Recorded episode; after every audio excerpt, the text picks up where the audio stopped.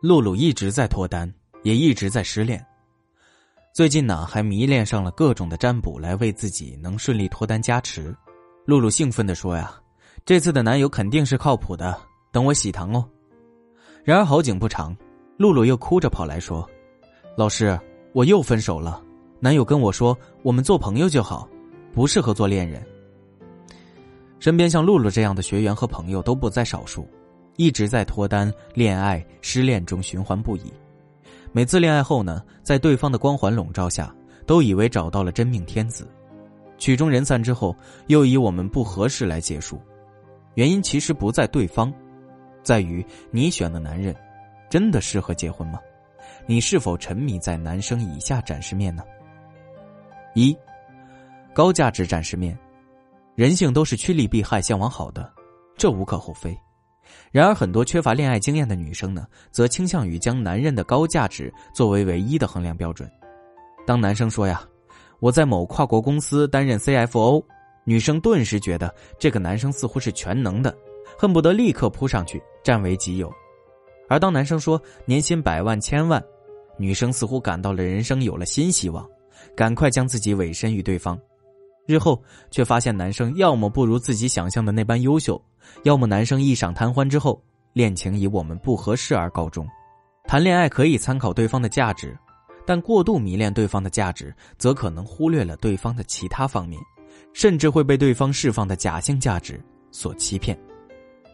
二，情绪价值。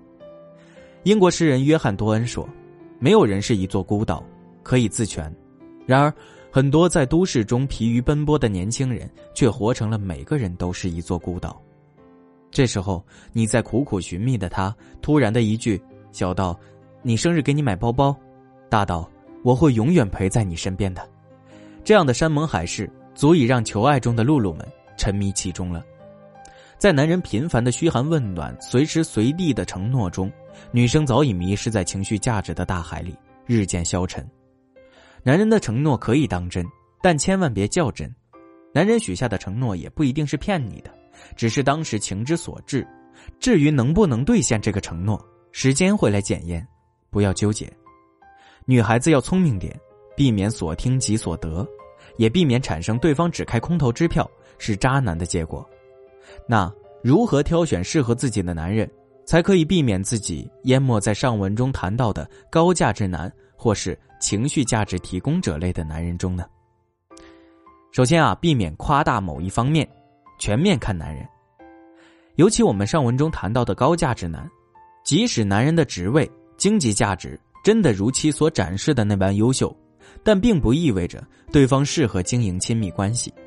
你要找的是未来的另一半，是在恋爱中愿意和你磨合关系、牵手未来的人。也许对方的职位足够光鲜，那在生活中是否也有强烈的掌控和支配欲呢？也许对方年薪过千万。但是又会给你投资多少呢？所以，不要孤立片面的看待对方的某一方面价值，要综合来评估。其次，四维判定法。之所以谈到四维判定法呢，原因很简单，避免男生在恋爱期间呢对你开过度的空头支票，让你迷失自己，也就是我们上文中谈到的情绪价值提供者。比如说，当一个男人总是对你山盟海誓，却总是对你说忙的时候，你要思考，他是真的想和我走下去吗？当对方总是对你说生日给你买包包，却连一顿午饭都要你买单的时候，你要思考，这个男人真的值得你去投入精力吗？在这里，我们也再强调一下四维判定法的几个维度，分别是时间、金钱、精力和情感。再次，方向一致。我们之所以说方向一致啊，而没有说三观相同，是有如下几个原因的。三观有时候呢太过于具体和细节化，反而成为了关系的阻碍。比如一个人喜欢玩游戏，另一个人呢则认为应该积极进取，最后两个人感觉三观不一致，所以分开了。方向一致则不同，不管两个人的细节差异大与否，只要方向相同便好。同样是上文中的例子，一个人玩游戏，一个人进取。只要两个人的大目标都是为了家庭，或者是两个人的关系更美好，便是方向一致的，都是有利于双方关系的良性发展的。女生在脱单以及和男生相处的过程中呢，要懂得抓大放小，不要沉迷于姨妈期的时候，男人让你多喝了热水，而没有给你买暖宝宝，就认为男生敷衍。其实良性的关系是相互引导的，只要对方想要和你在一起，共同去构建关系，就是适合结婚的目标对象了。那说了这么多，要怎么做才会有与你确认过眼神、遇到你的他呢？一。圈子很重要，很多想要脱单的女孩子啊，每周活动都参加，生活也丰富多彩，但是一直单身，原因也很简单，圈子里都是女孩子，男孩完全不能介入进去，参加的活动呢，更是女孩子居多，像是男生参加的比较多的户外运动，基本上不参与，女生其实是被圈子固着在了单身状态的，将自己的圈子拆开，不要局限于自己女性的圈子。去积极努力的认识更多异性，虽然我们不需要将每个对象发展成恋爱对象，但是作为朋友都是机会的，完全可以抱着一个积极的心态，把它想象成重要的资源呢。像找工作一样对待恋爱。俗话说呀，物以类聚，人以群分。你可曾想过，你喜欢的那类人都会出现在哪个圈子里呢？就像找工作一样，会主动出击。积极的去适合的领域寻找，让自己有选择的余地。你未来的伴侣可能出现在任何地方，你有想过在哪里遇到他吗？所以不妨积极的去寻找。